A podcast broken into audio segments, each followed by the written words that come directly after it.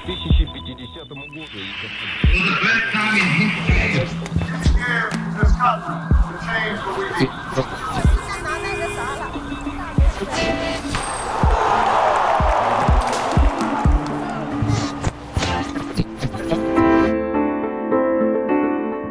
Bienvenue dans un nouvel épisode de l'histoire au jour le jour.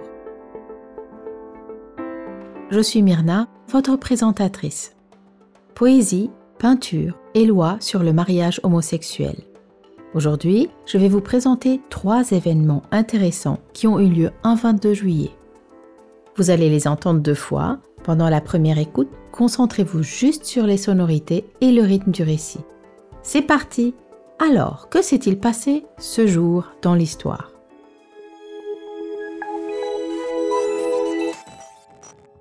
Le 22 juillet 1849, la poétesse et essayiste Emma Lazarus naît à New York. Elle est renommée pour son poème Le Nouveau Colosse, qui est gravé à l'intérieur de la base de la Statue de la Liberté. Elle était également militante pour la cause juive et aidait les immigrants juifs qui arrivaient aux États-Unis.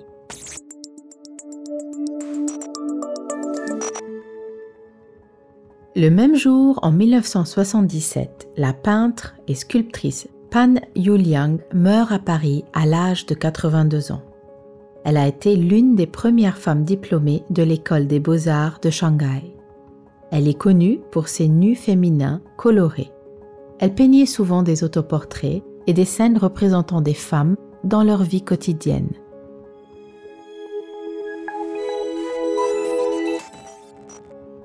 Le 22 juillet 2010, l'Argentine légalise le mariage entre les personnes de même sexe.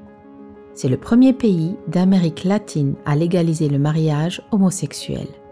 Les couples de même sexe obtiennent également le droit d'adopter des enfants.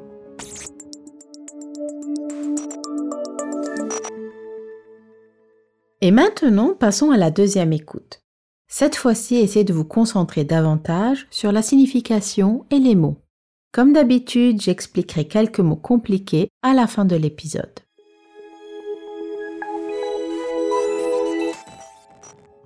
Le 22 juillet 1849, la poétesse et essayiste Emma Lazarus naît à New York.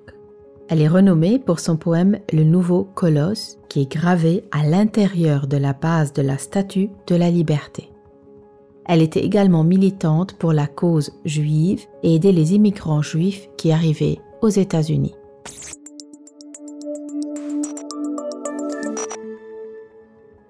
Le même jour, en 1977, la peintre et sculptrice Pan Yuliang meurt à Paris à l'âge de 82 ans.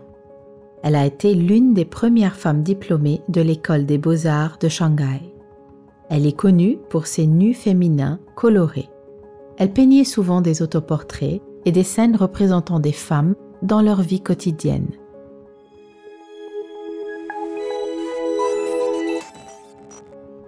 Le 22 juillet 2010, l'Argentine légalise le mariage entre les personnes de même sexe.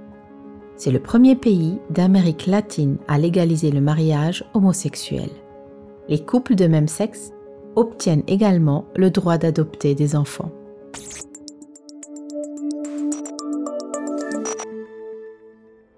À présent, penchons-nous sur les mots compliqués.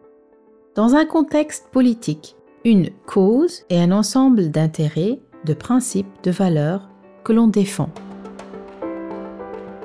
Dans un contexte artistique, représenter signifie reproduire, symboliser quelqu'un ou quelque chose dans un tableau ou une statue.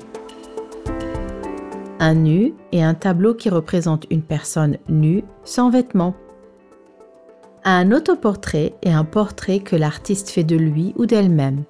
Dans ce cas précis, Pan Liang se peignait elle-même. Rappelez-vous que vous pouvez toujours revenir en arrière et réécouter ces mots autant de fois que vous le voulez. C'est tout pour cet épisode de l'histoire au jour le jour. Rendez-vous demain pour plus d'événements historiques.